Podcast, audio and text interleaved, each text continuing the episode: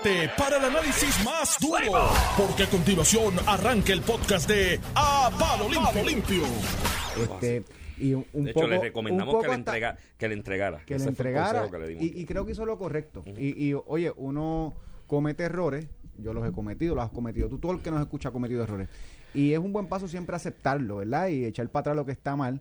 En, no, no en vale señalarle que estuvo mal y yo creo que él mismo lo reconoce. Y en ese sentido eh, creo que es una medida eh, prudente ante las circunstancias que no debió haber ocurrido nunca. Este yo creo que asimismo él, él, él lo acepta. Ayer el gobernador de, de Puerto Rico, Pedro Pierluisi, más o menos eh, señaló lo mismo, que había que ser prudente en el ejercicio de la función pública y, y- y dice, en el caso de Cataño, que hay que mirar las finanzas eh, del municipio, y eso es cierto, pero yo voy más allá, no importa cuán bollante estén las finanzas del municipio, eh, un alquiler de 4.500 para un vehículo de un alcalde, porque si fuera 4.500 para un vehículo de bomberos, un Por equipo especial, eso, pero pero- para el equipo del alcalde creo que era injustificable, el alcalde eh, eh, tomó una decisión correcta ante la situación, ¿verdad? Que ya de por sí es un error.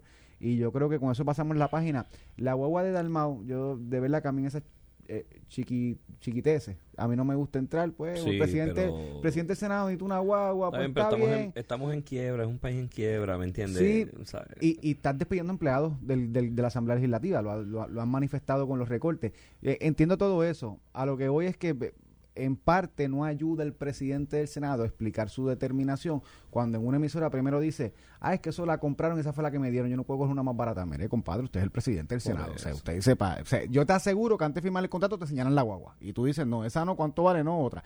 Si fuera el caso, o si tú fueras a determinar que esa es la guagua que tú necesitas, por X o Y, oye, es el presidente del Senado, después de todo esa guagua va a estar corriendo toda la isla y el presidente del partido también, este Partido Popular. Y, en ese sentido yo creo que hubiera sido mejor que explicara, mira, esta es la guagua correcta por esto, por aquello, y porque ofende cuando dos cosas. Primero dices que la decisión no la tomaste tú. Tú eres el presidente del Senado, vamos, o sea, tú te crees que aquí se atreve a comprarte una guagua del color, de la marca, sin haberte dicho, o sea, eso no se lo cree nadie. Y segundo, cuando viene con, ¿verdad? En, en cierta parte con el lloriqueo de que es que otra guagua y del 2017, eh, tampoco estamos hablando de una guagua del 2000 o, o 90 y pico, 2017 que Yo lo tuve dejó, del 2004 hasta los lo, días. los dejó, los dejó, lo dejó a pie, en, ¿verdad? En, en un viaje, en una ocasión, eh, en varias ocasiones, dijo él. Y, y yo creo pues que eso también hiere la retina porque allá afuera lo está escuchando muchísima gente que está con su guarrito del 90, al principio del 2000, que tiene que bregar con el mecánico. Entonces, porque te dejó dos o tres veces a pie con un chofer, porque Dalmau tiene un chofer, él no guía su guagua.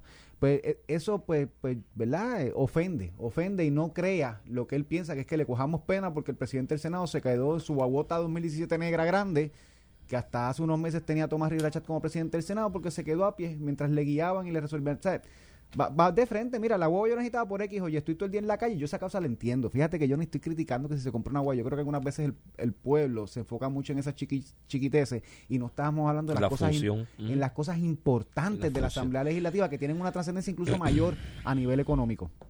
Sí, pero tú sabes lo que pasa, que cuando tú pones de rúbrica esas chiquiteces cuando eres oposición, cuando llegas a ostentar la posición de poder, te la van a exigir igual. Porque ¿cuál ha sido el problema aquí, eh, Ramón? Estoy en oposición, el que está en el poder se compra la guagua cara. ¿sabes? Aquí hubo un candidato o presidente de partido en alguna ocasión que dijo que, el- que aquí el presupuesto se cuadraba eh, con, con eh, las escoltas, con la guagua y con los celulares. Y pues, hermano, cuando tú sumas el costo de los carros de transportación del funcionario público, los celulares y las escoltas, no, no le hace ni, ni pellizco ni, ni cosquillas al, al déficit presupuestario que estábamos arrastrando en aquella ocasión, que estábamos hablando de 2012, 2013, eh, eh, por ahí. Este, entonces, es lo mismo de los viajes. Vivimos en una isla rodeada de mar, de Big Ocean, como decía Trump, que tenía razón, un océano bien grande que había en el medio. Eh, lo criticaban por eso, pero era verdad.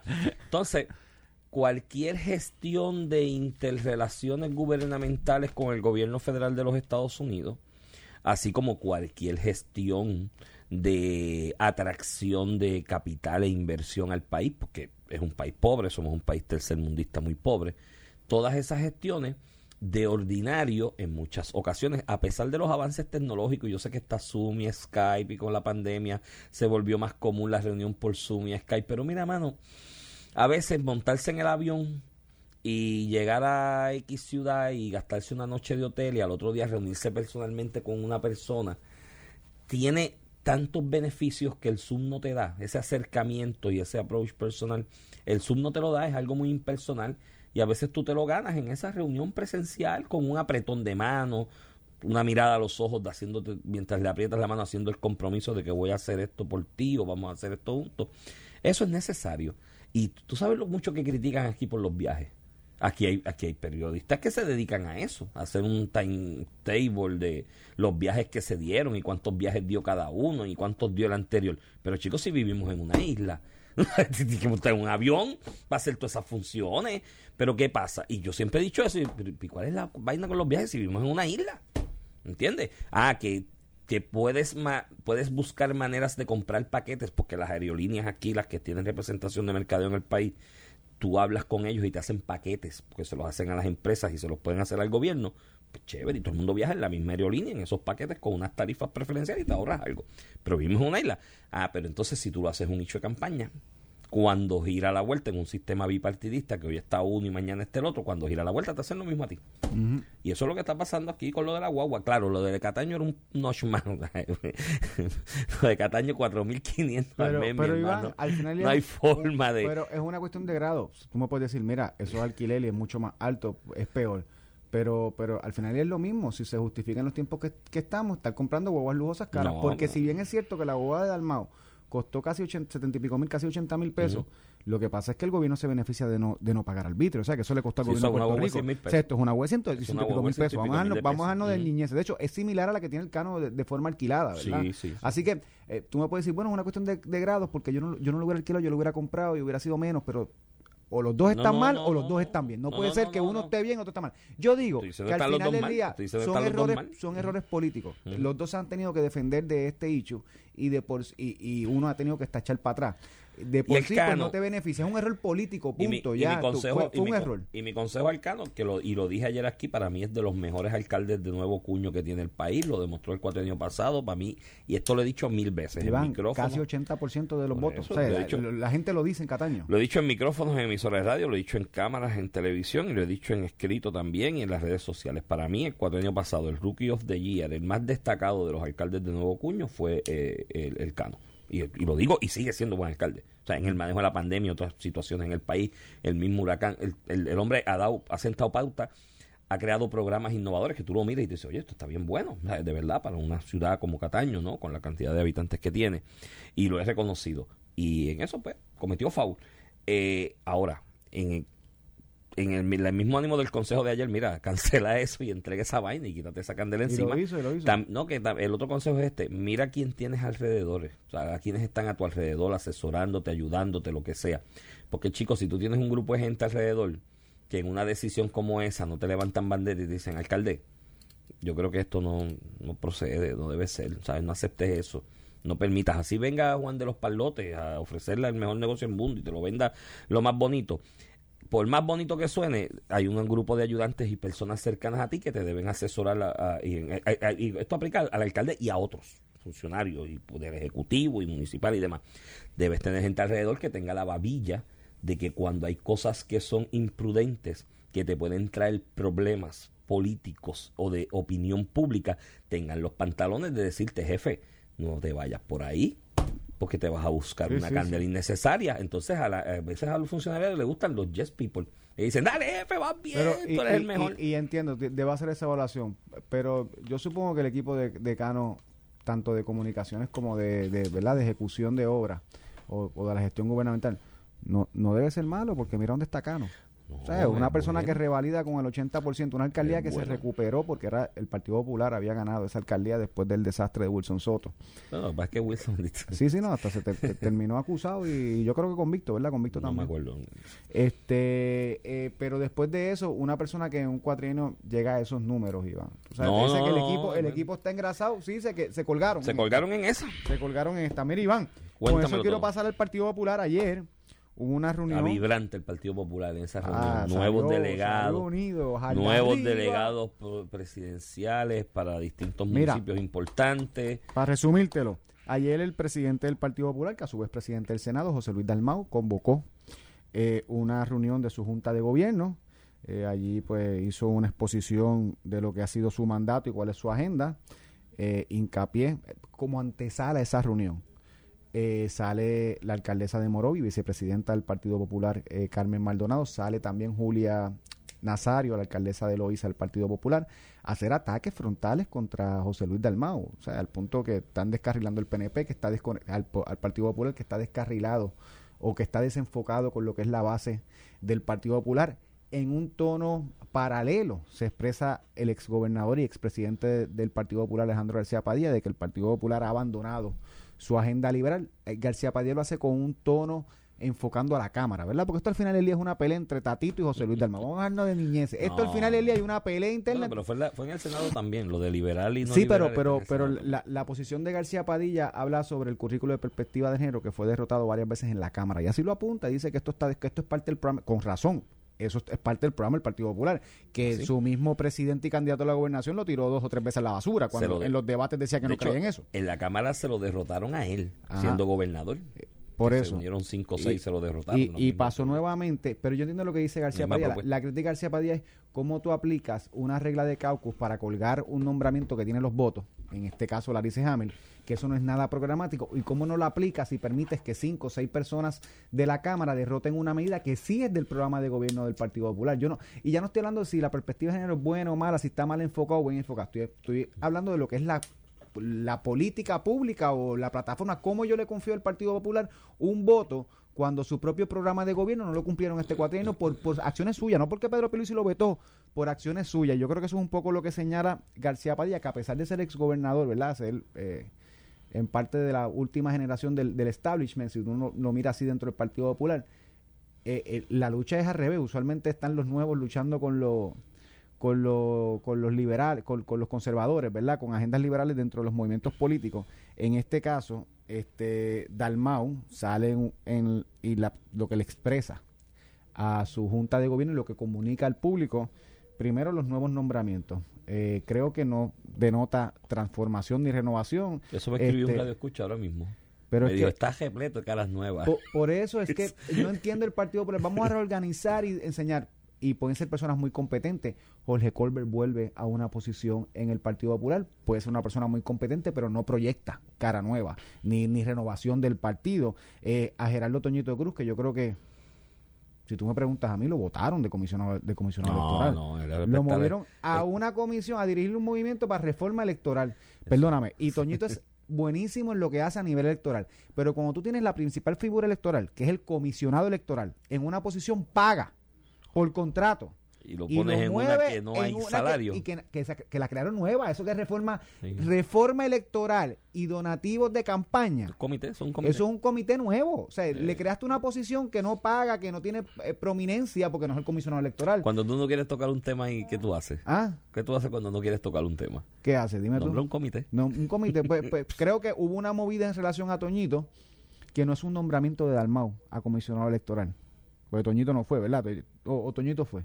Eh, José Luis Dalmón nombra a Toñito. No, Toñito, ya estaba. lo nombra en la salida de Nicolás, de Nicolás a del cuatrenio anterior. O sea que lo, lo, hace el mismo Charlie Delgado. O sea que trae a su persona nueva para que Toñito. Pero Toñito no se vea mal. de José Luis. Yo creo que es hasta asesor de José Luis en el Senado. Nombran a, Ramón Torres, que tú, me, inteligente. que tú me dices que lo, que lo conoces. Sí, un muchacho bien Dentro de todo, la, la, la única cara refrescante nueva eh, para el público en general, más allá de la base del, del Partido es, Ramón, es, Ramón. Torres. Pero todos los demás eh, nombran a la primera dama, a la ex primera dama eh, de bajo Sila, a la, la reorganización de, que es la hija de Sila, a la reorganización de San Juan. Eh, nombran a la esposa de Alejandro García Padilla de Guaynabo, nombran a Zaragoza, que dentro de todo es cara nueva en la política. A Bayamón. A Bayamón. O sea que eh, Ah, y lo más, lo más trascendental para mí, Dalmao dice que él se ha quedado callado con las críticas, en clara alusión en lo que le ha hecho eh, eh, Tatito. Y otros, y otros. pero Tatito ha sido el más vocal. Tatito, de su boca de comer, le ha dicho a él que se juntó con Tomás Rivera Chats. Pues no olvidemos eso. Le dijo a él que renunció a su deber de fiscalización. Eso, en el PPD es como juntarte con el diablo. Ajá, como, Eres socio del diablo. Como decirle un PNP, tú estás con Carmen Yulín en, en eh, Ahí más o menos. Ahí, eh, cagártele. Ajá. Eso mismo, sí. Este, eh, eso mismo, Iván. Eso Pero a lo que voy, A lo que voy, la mente está haciendo señas ahí. Esa palabra no se puede, mente. No, Bueno, pero eso yo creo que sí. Defecar en la madre de uno. Exacto. Eh, a ver si en la mente. ahí, ahí, lo ahí Eh, lo mira, arreglaste. pero, pero de le da ese ataque y Dalmau ayer dice, ¿verdad? Sacando pecho. Yo creo que pues, eso es lo que uno busca un líder, ¿verdad? El líder está ejerciendo su liderato. Dice, y yo me he quedado callado por la unidad, pero ya esto se acabó. Voy a implementar el reglamento, que yo no sé cómo implementar el reglamento, que ir a votar a Tatito o algo así. Tra- tratar de sacar pecho, eso tiene dos problemas. Primero, que si Tatito mantiene su voz y él no hace nada, eh, pues luce, ¿verdad? Débil. Y segundo, que lo hace en una reunión donde sabe que Tatito Hernández está de viaje, que no está en el directorio y suena hasta débil. Tú sabes, tú no, no le cantaste las cosas por seis meses. Que cantazo tras cantazo te vira las cosas, una pelea con el presupuesto, una pelea con los nombramientos, tú confirmas a alguien y te lo cuelga, dice que no sirve, que no están ejerciendo el liderato. Eh, le llama hasta aliado de Tomás Rivera Chats. Y tú esperas seis meses calladito. Y ayer en una reunión vienes y dices que esto se acabó y que de ahora en adelante vas a ser bravo y que no te vas a quedar callado y que vas a aplicar reglamento. Pero lo dice cuando no está él. Está en Utah, no, está, no estaba allí.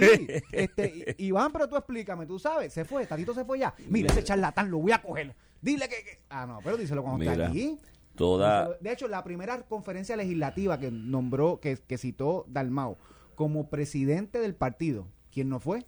Estando en Puerto Rico, le faltó Tatito Hernández. O sea, ha sido una falta de respeto desde el principio. pero usted que Y, Tatito no- faltó y no o- hace más que irse para. Utah y, y Dalmau saca pecho. Pero tú luce crees- mal, no tú diciendo que crees- luce mal. ¿Tú crees que Tatito faltó o es que sabía que Tatito no iba a estar y ahí la convocó? Por si acaso. Pues podría ser un, no, no- Una no sé. alternativa. No, sé, no, no, no, me estoy cuestionando dos- eso. hay dos En el planteamiento que tú haces, yo me Tatito- estoy cuestionando Tatito eso. sabía que vino una reunión y arrancó para Utah. Pero creo que está No, pero ese viaje de. Utah, ese viaje de Utah, eso es del Partido. Demócrata, eso está coordinado hace rato. Es la conferencia de Carmelo anda por allá. La, la conferencia de legisladores estatales. Sí, Es verdad. O sea, sí. O sea, que Tatito no lo organizó. Él cita una fecha donde sabe que está la conferencia de legisladores estatales, donde sabe que posiblemente va Tatito porque es el presidente de la Cámara. Que no, sé y- ni por qué y no está él. Y está muy activamente en Y- el Partido Demócrata Ajá. también allá. Y ahí es que le dice, Tatito, esto se acabó, te voy a meter mano. Pero chicos, díselo cuando esté aquí. Y para que por, por lo menos tengan esa discusión, tú sabes, donde se pongan de acuerdo. Mira, la semana, hace par de semanas atrás hablábamos de esta confrontación que tú señalas ahí entre Tatito y José Luis Dalmau y yo te indicaba que se dio más en, al final del presupuesto.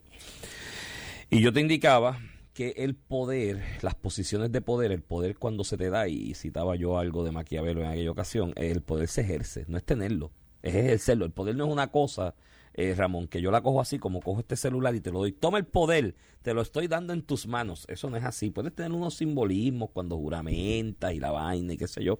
Pero el poder no es una cosa así como una bola de béisbol que tú la coges en una mano y se la pones en la mano al otro. Toma, te di el poder, ahora tienes el poder. No. El poder es algo que se ejerce, se ejecuta, ¿no? Y comentaba eso yo, pues, si eres presidente del partido, te están pasando el rol o gente de tu propio partido, pues como porque no ejerces el poder. Y él hace un señalamiento de algo que tienes razón. Él tiene un reglamento, en el caso del reglamento del Partido Popular Democrático, que le daría garras y en teoría, ¿no? Y esto es estricta teoría jurídica, le daría garras para ejercer poder y pues sancionar, puede expulsar, puede hacer 20 cosas con lo que dice el reglamento. Ahora bien, hay otro problema en eso y creo que yo te lo mencioné en esa ocasión también. Partido Popular Democrático, a diferencia de ustedes en el PNP, que cuando vino el caso aquel de los auténticos, de Rivera Chat contra McClintock, que el Tribunal Supremo le dijo, eje, ustedes los partidos sí hay un derecho a asociación y pueden regularse en ese derecho a asociación, pero ustedes reciben chavitos públicos para distintas cosas y en esa y además de que reciben chavitos públicos para distintas cosas, ejercen una función cuasi pública o paralela a la función pública que es la de la canalización del ejercicio democrático electoral y demás. Por lo tanto, tienes que tener unas garantías constitucionales mínimas preservadas en esos reglamentos. Ahí ustedes salieron corriendo. De hecho, yo creo que tú estuviste en esa comisión del PNP y enmendaron el reglamento. De hecho, lo enmendó dos veces después de eso. El Partido Popular Democrático sigue con el mismo reglamento. Yo creo que pff, desde los 90. Y José Luis puede tratar de ejercer el poder como presidente a través de ese reglamento y poner en cintura a quien quiera, ¿Pero pero qué va- va a hacer? Iván, dime. Ok, Tatito mañana. No, hay- hay- hay Tatito san- mañana dice. hay a- a- a- censuras, a- hay sanciones, hay vainas. no le va a hacer nada. ¿Qué No, hacer? no, y Va- se la van. No, porque va- sigue siendo presidente de la Cámara, no lo Ah, puede sacar de votar- presidente de la Cámara. a Tatito del Partido Popular. Tú sabes que eso no va a pasar. No, si lo vota se le van matan, lo los de patatito. Sí. Está bien, pero si hiciera algo y No hay una infinidad no de alternativas. Con el, con el reglamento, que es lo que él dijo. No, pero que no lo vas a poder usar. a la, larga es mal. Se lo van a retar por inconstitucional también, así que no, no tiene, no tiene eh, mucho break en ese aspecto. Eh, la otra forma en que José Luis Dalmau puede ejercer el poder como presidente del Partido Popular, Ramón, es planteándose como líder de oposición en la práctica diaria como presidente del Senado. ¿Qué mayor poder que presidente del Senado, Ramón? Que las confirmaciones pasan por ahí en su inmensa mayoría de manera exclusiva, porque a excepción de dos o tres cargos que pasan por Cámara y Senado, los restos pasan solamente por el Senado y así por el estilo en otras cosas también. El Senado tiene mucho poder y tú desde ahí te puedes plantear como líder de oposición. Lo que pasa es que el líder de oposición no es solamente, en mi opinión, criticar al Ejecutivo, si es de otro partido, conlleva también liderazgo para plantear política pública, establecer política pública y de alguna manera con esa política pública o intento de establecer política pública, plantearte como contraparte del que está ejerciendo el poder en el Ejecutivo, que es de otro partido. Y eso es lo que yo no he visto en este momento. En esa carencia en este momento, porque aquí no hay, y es lo que te lo decía yo con este ejemplo el otro día, en los debates de las campañas esta en el 2020, que fue condensada por la cuestión del COVID, todo el mundo tenía las ideas para solucionar los problemas del país. Todo el mundo tenía un programa de gobierno que tenía las ideas más brutales del mundo para solucionar todos los problemas del país y echarlo para adelante. Pasó una sesión legislativa completa y no he visto ni desde el Ejecutivo ni desde el Legislativo Iván. representado allí por cinco partidos. ¿Dónde están esas ideas Iván, para implementarlas? Va, más allá. Es que No sabe. bloquean las ideas. Mira, el Partido Popular, bien o mal, prometió perspectiva de género. Cámara lo bloqueó. Y, y García Padilla lo enfoca. Pero Sí, tampoco nos sí. olvidemos de José Luis Dalmau en el Senado. Porque las terapias José de conversión. Las terapias si de José con- Luis se fue corriendo el día la- del las tema terapias ese de conversión también era- estaban en la agenda programática del Partido Popular. Eliminarlas. Y en el Senado las bloqueó José Luis Dalmau. Pues claro. Y, y lo mantuvo en el comité que todavía ni a, ni a votación lo ha querido bajar. Así que sin entrar si están bien o mal las terapias o la perspectiva de género, la realidad es que de qué te valen las grandes ideas si ellos mismos las bloquean, Por las que le prometieron al las pueblo. promete al pueblo para coger el voto. Y entonces ahí es donde viene el problema. Viene un problema de credibilidad. Mira, aquí hay gente que odia la administración de Ricardo Rosselló y a Ricardo Rosselló y todo lo que venga, incluyendo los que ustedes que estaban alrededor, porque hicieron unos cambios, implementaron unos cambios que eran antipáticos. Alguna gente entiende que debían llevarse a cabo, otros entienden que no. Y para los que entienden que no, eran antipáticos. Pero yo podía definir claramente para dónde iban. Igual que la administración de Luis Fortuño. Con la administración de Luis Fortuño, yo decía, este tiene una agenda neoliberal. Mira, yo- Algunas cosas coincido, otras no, pero por Pero lo no menos sé que va claramente por una Está línea. cumpliendo su línea de filosofía. Exacto, y la que prometió. Pero entonces el PPD las veces que ha ostentado el poder en los últimos años, cuando ostenta el poder, a- a- a- después de haber puesto en el papel en el programa de gobierno una cosa, hacen otra, y de darle para entonces se pierde la credibilidad al respecto, ¿no? Entonces, pues Alejandro tiene una filosofía liberal y la está defendiendo en cuanto a lo social. Y eso es otro problema que tiene el PPD también. PPD tiene un problema de una melcolcha entre lo que es ser liberal y no liberal, que no entienden de lo que están hablando. Digo, no es culpa de- de ellos en general, eso pasa mucho en Puerto Rico, porque tenemos influencia europea y Estados Unidos. A veces dice, yo soy liberal, y entonces ahí mezclan lo de liberal con de izquierda. Cuando son dos cosas distintas. Una cosa es lo liberal y conservador en el espectro sociológico, Sociológico. y otra cosa es de izquierda y derecha en el espectro político económico. eh, eh, a nivel de Estados ¿Sabes? Unidos, los más liberales, libertarian como tal, de que, la- que el Estado no intervenga. son los más conservadores. Son los más Son los más Una conservadores. cosa- Entonces hay una melcolcha ahí que la podemos coger cuando regresemos, pues tenemos que ir a la pausa y, y cogemos rapidito en dos minutos para coger el tema de la deuda también. Pero el asunto es, el asunto es que esa melcolcha entre liberales o no liberales, o izquierda y derecha, o centro izquierda y centro derecha en el PPD, más allá del tema del estatus, porque todo el mundo dice, no, lo que nos divide es el estatus. No, no, no. Hay otras divisiones en el PPD bien grandes en cuanto a eso. Y si no se empecen- empiezan a establecer las rayas, pues ahí está el destino Mira, marcado. Mente, llévatelo, volvemos a la pausa. Estás escuchando el podcast de A Palo Limpio de Noti1630. De regreso aquí a Palo Limpio, edición de hoy, jueves 15 de julio del 2021. Este es Iván Rivera quien te habla. Acompaño al licenciado Ramón Cor- Eh. Ramón Rosario Rosario Cortés, y Valiente. Mira, van 15, 15 redondeando de- el tema 15 de- anterior. 15 de cobro, Sí, oye, es de cobro, sí. quincena. El, el, eh, redondeando el tema anterior sobre el PPD, como te dije, eh, hay una con, hay una hay unas luchas internas en el PPD que Alejandro las refleja en, en la entrevista que le hacen en el periódico El Vocero eh, desde el punto de vista de los liberales versus los conservadores, en- el liberal en, en agenda social, que es a lo que él se refiere en esa en esa eh, entrevista, ¿no? Enfocado en el- lo que ha pasado con el hecho de la perspectiva de género, la educación con perspectiva de género que también ocurrió bajo su administración, ¿no? Él siendo gobernador se trataron de adelantar pasos en esa dirección en la Cámara y recuerdo que había uno, o está todavía, creo que en una posición de prominencia de acá de Trujillo, Ruiz de Porra y otros que se unieron con él, eh, que en la Cámara bloquearon cualquier tipo de iniciativa al respecto. Yo escuchaba a Padre Carlos Pérez, que es un gran jurista, es un gran teólogo, tiene su posición planteada públicamente en cuanto a ese tema, la defiende muy bien, ¿no? Indistintamente de que uno puede estar de acuerdo o en contra, que él ha dicho públicamente que José Luis Dalmau es amigo de la causa de, de este sector conservador del país, pero que aparte de eso el PPD tiene una lucha interna entre grupos de izquierda, centro izquierda y derecha extrema derecha casi neoliberal, ¿no? Eh, no voy a mencionar los nombres por, por respeto a ellos, ¿no? Pero la hay, esa lucha está ahí. Entonces, ¿qué, ¿cuál es el problema que estás teniendo en esa lucha, el PPD, que tiene el PPD? Por un lado, los de centro izquierda o izquierda tienen a Victoria Ciudadana como válvula de escape. Los conservadores van a tener Proyecto Dignidad, O, o el partido, o el partido, Nuevo que también ha sido... como válvula de escape. Los liberales de derecha pues tienen el Partido Nuevo Progresista como válvula de escape, que de ordinario pues se identifica con una agenda en el espectro político, Político. económico, ¿no? De derecha.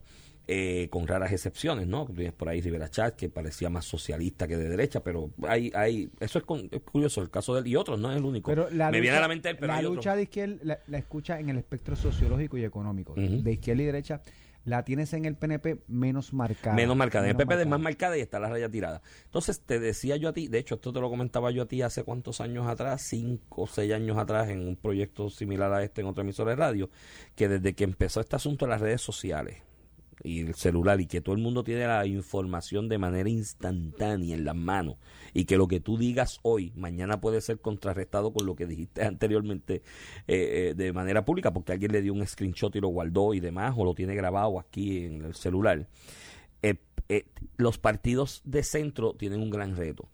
Y es que esa, esa estrategia de antes, donde tenía los pies en dos ascuas, lo tenía uno en el lado derecho, el otro el pie en el lado izquierdo, así espatarrado, buscando el juego de piernas para tener a todo el mundo ahí dentro de, de lo que yo creo como partido de centro.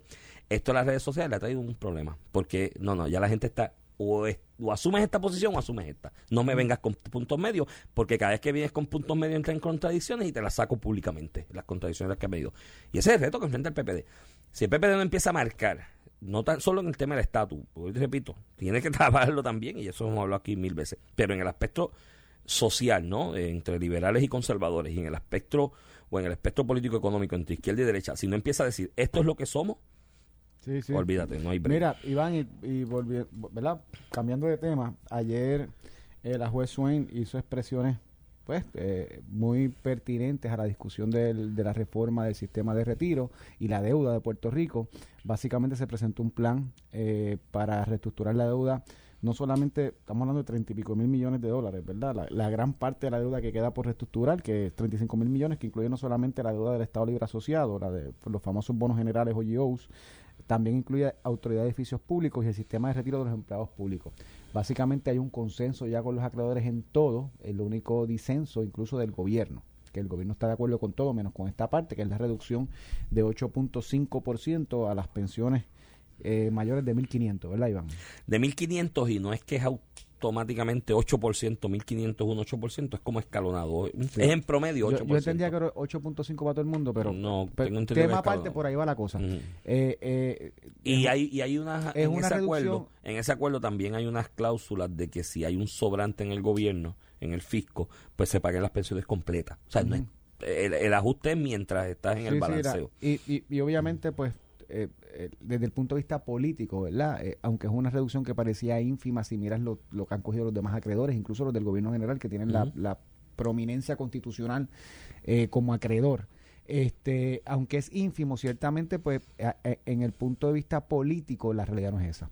ningún político de ningún partido eh, eh, se ha expresado a favor de cortar un por ciento en las pensiones. Y eso te denota algo, el reflejo de la base, ¿verdad? del voto electorado. La gente enfoca mucho que el comité de retirados en el Tribunal Federal está de acuerdo con el recorte. Bueno, si eso fuera la realidad política o de todo de la populis, de todo el mundo en Puerto Rico, yo te aseguro que los políticos estuvieran de acuerdo. Y cuando tú miras la reacción de los políticos y del pueblo en relación a la reducción de pensiones, eh, eh, pues no están en sintonía con allanarse a un recorte, por ínfimo que sea, en el Tribunal Federal. Y eso lo denota eh, las expresiones tanto del Ejecutivo y del Legislativo, que está compuesto por todos los partidos posibles cinco partidos en total, un candidato independiente. Eh, eh, cuando tú miras la reacción, te refleja de que el pueblo, o los pensionados o el espectro pop del, del populis, del político, no está de acuerdo con un recorte por infimo que sea. Y eso te trae una realidad que la gente me dice, y podemos tener la discusión dos horas, de si el tribunal puede imponer un recorte a las pensiones si no hay legislación eh, de la Asamblea Legislativa, que no la va a haber, ya ha dicho que no van que el gobernador no va a firmar una legislación que recorte, la legislatura no va a aprobar una legislación que recorte pensiones. Pues cómo eso tiene un efecto sobre la realidad, más allá de la jurídica de si, de, de, si en efecto al final del día una juez puede declarar por encima de la Asamblea Legislativa un recorte particular en las pensiones, que yo te puedo decir que sí o que no, pero a los hechos, ¿verdad? En la práctica, ayer la juez señala que la Junta, le, ante la oposición del gobierno de, ese recorte, la, la juez le dice a la Junta, búsqueme una vía alterna porque al final esto puede tener una repercusión en mi decisión. Ya viene la práctica de la juez de aprobar o no el plan, porque todo está bello, podemos resolver el problema eh, de, las de la deuda de Puerto Rico, pero tienes un sector que no está de acuerdo que el gobierno se ha retirado y no te da de acuerdo a tu plan de reestructuración y eso va a tener un efecto en mí porque si el gobierno no está de acuerdo, yo podría denegarlo, echarlo todo a la basura, todo el trabajo por año, millones de dólares, por simple hecho este enfoque. Es que yo vengo a lo práctico. Yo no sé cómo la Junta de Supervisión Fiscal se enfoca en esto que es impráctico. De hecho, ya los acreedores han dicho, esto tiene un impacto de 60, 70 millones de dólares al año. No recortarle a las pensiones es un impacto ínfimo en relación al presupuesto. Hasta los acreedores han dicho, mira, no nos metamos en ese bollete porque eso afecta a mi reestructuración de la deuda. Al final del día me afecta más a mí. Eh, eh, esta pelea a largo plazo que, que, que, los 670 millones que me voy a ahorrar con recortar las pensiones. Y es la Junta la que ha insistido en recortar pensiones cuando la realidad práctica al final del día nos va a costar más a Puerto Rico porque ellos se van a montar en un avión y se van todos. Este, y, se van a olvidar de Puerto Rico, pero en el camino lo que estamos perdiendo, reestructurar nuestra deuda a tiempo para incluso salir de la Junta. Y segundo, en millones de dólares en litigio, somos nosotros, ellos no le cuesta un bellón. Entonces, aquí es que yo digo que uno tiene que dejar al lado el orgullo, ¿verdad? Y sentarse a pensar que es lo práctico y lo mejor para Puerto Rico. Si esto va a echar a la borda, al traste todo, como la juez Swain insinuó ayer, pues debemos sentarnos, pídele al gobierno que recorte 60, 70 millones en otro lado, porque los pensionados eh, no tuvieron la culpa de la quiebra del sistema de pensiones, la tuvieron los políticos. Uno. Dos, los pensionados ya en el 2013, con la ley 3 del 2013, del, eh, bajo la administración del Partido Popular, ya recortó pensiones, ya el sacrificio de los pensionados, beneficios a los pensionados se recortaron y se le cambió el sistema de eh, beneficio definido a una contribución definida, incluso a los empleados que ya estaban en el sistema con 20, 25 años. Y en ese sentido, tú puedes argumentar que ya los pensionados cogieron su cantazo. Eh, y si encima de eso le sumas que es imposible implementar a nivel legislativo y judicial o, se te va a dificultar algo tan ínfimo como 60, 70 millones, Iván, yo digo que es impráctico. Que mejor sentarnos y pedirle al gobierno, córtate 60, 70 millones en lo que sea, X, Y o Z, dilo tú.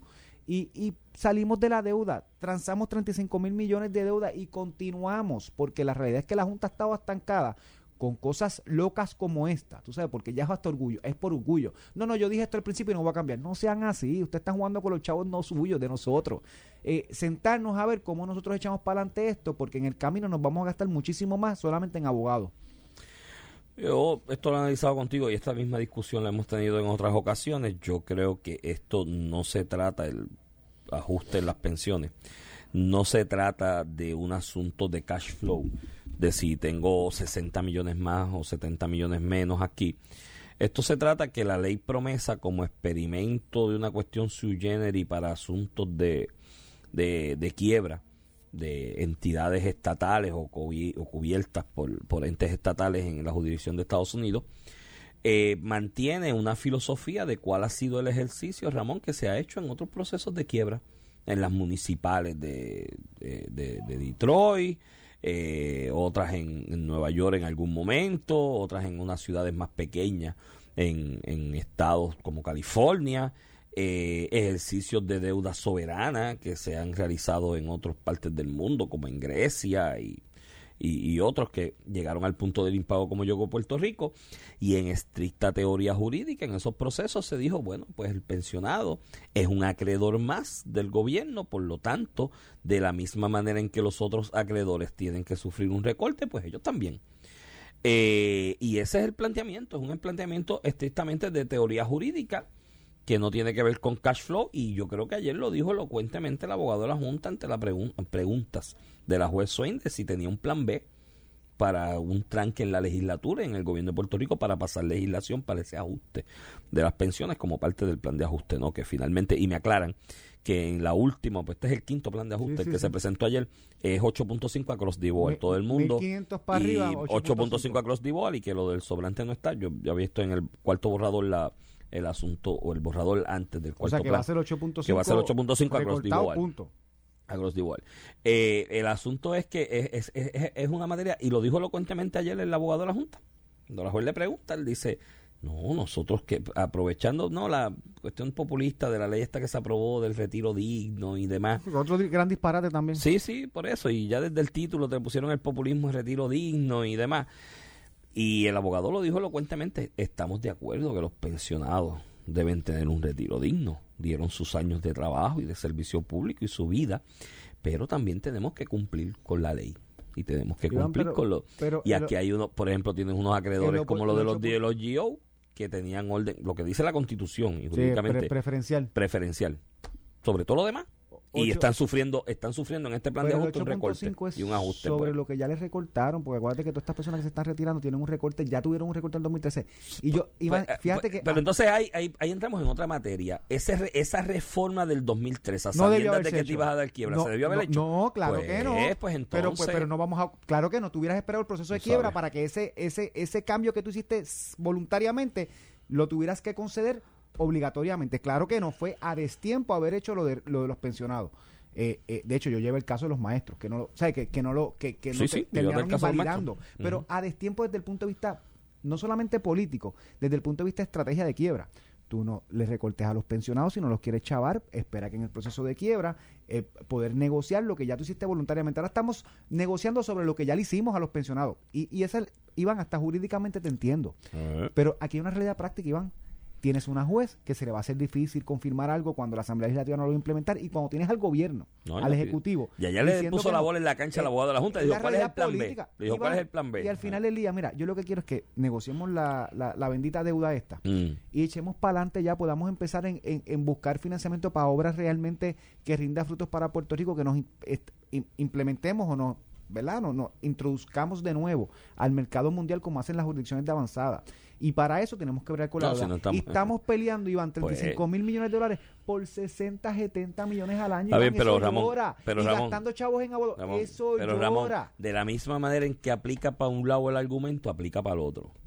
Pero la por no, política no la Por no aceptar un 8 un 8.5 de, de, de, recorte de pensiones cuando es un cuando tú lo comparas con otros ejercicios de ajuste de deuda que se han hecho en otras partes del mundo, 8.5 es filete, en otros lados ha llegado a 20 y 25. Es una realidad pero, política. Pero entonces retrasas. Eso no, lo, puede cambiar el gobernador. Pero retrasas. No lo puede cambiar el gobernador. Retrasas el proceso. Sí puede cambiar su posición. Pero si aceptas el 8.5 aceleras el proceso de insertarnos a los mercados de capital. Si no lo aceptas, lo retrasas. El gobernador y la Asamblea Legislativa no puede cambiar la, la cuestión de la, de la población, del pueblo, cómo piensa el pueblo. Así que no, eso no, de al lado de acá es difícil porque el político no te va a reaccionar así. No, solamente en Puerto Rico, en China y en Marte funciona así. El político se ajusta. se tiraron a la calle y quemaron los carros y las guaguas y los pero trenes. La, pero, la, pero la Junta sí puede cambiarlo fácil. Mm. Con siete votitos de personas inteligentes que bregan con finanzas, de que yo no sé qué más. Yo creo que, establecer establecerían, los un, te establecerían un precedente peligroso para otras quiebras que 60, vienen por ahí. 70 millones. ¿Por qué no se le pone la, la cancha al gobierno? Gobierno, tú identifícame de los gastos tuyos recurrentes, ¿dónde vas a reducir Por lo que 60 ya te dije, porque es un asunto de estricta teoría y Pues, filosofía pues, pues, jurídica. pues empecinarte en eso, Y te no está costando a ti y a mí. y no quieren- Nos está costando a ti y a y mí. no quieren- bueno, no, pero- no tenemos la deuda pero los por que, eso. los que tienen la- el poder decisional en las manos, incluyendo la juez, porque aquí yo veo mucha gente apostando de que, ay, es la juez y afroamericana y demócrata y va a tenerle pena a los pensionados. Ojo con eso. Bueno, O sea, ayer, esto- pero ayer intimó, ayer intimó que no tenía que hacerlo, intimó caballo, o sea, la Junta le dijo al abogado de la dijo, Junta, "Tienes que búscame otra búscame el cosa, plan B, búscame el plan B porque B". esto no me gusta y yo Sí. podría esta esta decisión de que el gobierno se mantenga que trancado afecta- podría afecta afectar plan. mi decisión Pues de aceptar el plan. Pues, Pues, pues, pues, claro que pues, lo puede afectar porque no sería pues, racional. ¿Y qué vamos a hacer? Vamos a seguir Tú litigando. Eso- ¿Tú sabes quién gana solamente en esto? el Bueno, abogado que estaba allí. cuidado- pagado, cuidado que debe estar cobrando mil pesos la Cuidado, hora. Ese sí, abogado es el más que. No, y más, lo más, lo más seguro más todavía de los mil pesos la hora. Pero el asunto es que ojo también con la juez y, por lo, y lo que hayan dicho ayer es búscame el plan B. Yo no estoy tan convencido que al final del camino venga y falle a favor de los pensionados. Porque a la larga, esta es una juez del Distrito Sur de Nueva York. Que lo que maneja, ¿quiénes están allí en el Distrito Sur de Nueva York? ¿Cuáles son los litigios que se ven allí? Los de los maracachimbas, inversionistas del mundo, del mundo, ¿no? Ayer escuchaba un amigo en un medio que hablaba del Banco Mundial y el FMI, que eso no aplicaba aquí a Puerto Rico porque éramos colonia. A la larga, eh, los chavos del Fondo Monetario Internacional y del Banco Mundial salen del mismo sitio, de los centros financieros de, de Wall Street de Nueva York y de Londres. O sea, olvídate lo demás. Olvídate lo demás, Olvídate más. Hay ¿sabes otras cositas allá en Le- Japón, en Tokio. quieras, Eh, pero- pero el pote sale del mismo lado. O sea, el- te, te lo canalizo a través del FMI o a través de lo- del mercado de bonos municipales de Estados Unidos, como es el caso de Puerto Rico. Y eso está allí. Y yo no estoy tan seguro que ya al final del camino trate de establecer un precedente como ese de que en un ajuste de deuda de una entidad estatal se fue con cero recorte a las pensiones. Porque entonces le están mandando un precedente y un mensaje para futuros ejercicios que digan, "Ah, espera, ven acá, en Puerto Rico fue cero, mejor- yo quiero cero Y también. a lo mejor eso es lo que la, la, la juez le está advirtiendo a la Junta. Mire, no sea, tú sabes, no me obligues a, mí me- a mí hacer me- algo como eso. ¿Tú has oído ese refrán que dice que es mejor un mal arreglo que un buen pleito? Sí, lo he escuchado, Pues- Iván. Y, y tú y yo algunas veces no aplica, Arriesgarnos. algunas veces insistimos en un buen arreglo en lugar de, o sea, yo no me puedo entregar, Iván, y tú eres abogado. Y, Por eso, y- pero como tú- abogado te lo estoy diciendo. como, por eso, como abogado te lo estoy como diciendo. demandante, muchas veces el demandado te dice eso, a lo mejor es un buen arreglo que un mal pleito. Y tú dices, no, papá, yo tengo que pedir lo que yo me merezco. Y tú sigues para No, adelante. no, y el cliente te dice, vamos Claro, para adelante. Vamos para El cliente dice, vamos para adelante. veces sale bien. Mira, en un Y aquí en- puede ser que salga bien. en el minuto que nos queda, y puede que salga mal y que cojamos un tiro más grande. Pues, No, yo, pues, yo creo que el hit más grande está afuera. Porque lo que la juez decidiría es si acepta lo que la. Fíjate que la Junta dijo que cuando se metiera. Si no me aceptan esto, eh, la Junta, porque también es el discurso doble de la Junta. Al principio la Junta dice: si tú no me aceptas esto que te estoy proponiendo por acuerdo, cuando yo someta mi plan impo- impositivo, ¿verdad? Impuesto, va a ser mayor. ¿Te acuerdas cuando la Junta dijo eso? No, el plan que están sometiendo, el plan que están sometiendo es el de 8.5. Así que la juez lo más que podría hacer es. Pues mira, ratifico lo que dice la Junta, que es un recorte de 8.5%. Pues con más razón obligar a los pensionados a seguir peleando. Me escribe un amigo y dice, este Iván es tan soberanista que se entrega a lo que dice el gran hombre blanco que habla inglés allí en y el tribunal. yo te contesté el gran hombre Sí, blanco. pero exacto, pero la- el asunto el asunto es que yo este planteamiento que yo hago de salir de esta vaina lo antes posible y reinsertarnos a los Eso mercados lo de capital quiero, lo antes lo yo posible. Yo lo hago como soberanista. O sea, en cualquier de- de- de- en cualquier Pues Iván, filosofía de dejar- estatus que tú tengas. Las pensiones al lado, que son una bobería, 60, 70 millones de pesos, y vamos, a- vamos a empezar. Yo creo Pues que vamos a hacerlo rápido. yo creo que tú, vamos a hacerlo- yo creo ¿cómo que podemos rápido así. yo creo que nos arriesgamos a coger un Es tiro más grande. El único obstáculo para no certificar No. el plan fiscal con la reestructuración Es de la deuda. es ese. eso, pues, vamos a salir de eso. Pues mi posición es cógelo ya. Lo que pasó en el 2013, mala decisión de política pública. Sabías que te ibas a ir a una quiebra, pues no te metas en el No- asunto no, de las que pensiones. sa- no digan que sabían, porque fueron una emisión de deuda después en el 2014. Pero chicos, si cuando la emisión de deuda tenían abogados contratados Mira. para asesorarlos sobre una quiebra, Mira, mientras se emitía la deuda. Es más, yo no sé cómo hay gente ahí que está en la libre llámate- comunidad. Mañana llámate a Costa para eso. Mira, Mm, antes de cerrar lo que ibas a decir, la columna de Metro Alex Delgado. Sí. Buenísima. Excelente. Señalando la hipocresía de la izquierda en Puerto Rico. El Partido Independentista, empezando por Juan Dalmau, por. Rubén Berrío, eh, por María de Lourdes y, y, y, y todos ellos. Está en Y Metro. Manuel Natal. Está en Metro, en la edición digital y, Y- en la impresa también. En la impresa, búsquenle la ¿Cómo- columna ¿Cómo excelente. critican la, la derecha y los derechos y defienden los derechos individuales aquí y están calladitos con lo que está pasando en Cuba y Venezuela y Nicaragua? Esa columna de- calladitos porque son Mira. personas de izquierda. Esa columna de Alex Delgado no tiene ni una coma mal puesta. No, Todo lo que dice ahí es la realidad. es la realidad. Al final del día, al final del día, lo que esta gente tiene, Manuel Natal, Dalmau, es que si ellos estuvieran en el poder, estaría justificado violar derechos civiles. Claro, te y estarías de- preso. Tú estarías pare- preso. Yo está- seguro. Este ta- emisor estaría, este estaría No, esto- cerrado. esto ¿Tú, no te acuerdas, tú, no, te acuerdas la discusión que tuvimos aquí en Luma Eh, de lo que él escribió, de que ese Noti 1 y la... Eh, estaría esto- cerrada esta esto emisora. fuera el gobierno, porque cuando son de izquierda y los gobiernos son de izquierda, ahí, Se vale la violencia. represión Cuando es de vale. derecha es dictadura. Charlatanes hipócritas. Esto fue el podcast de A, A- Palo Limpio de Noti1630.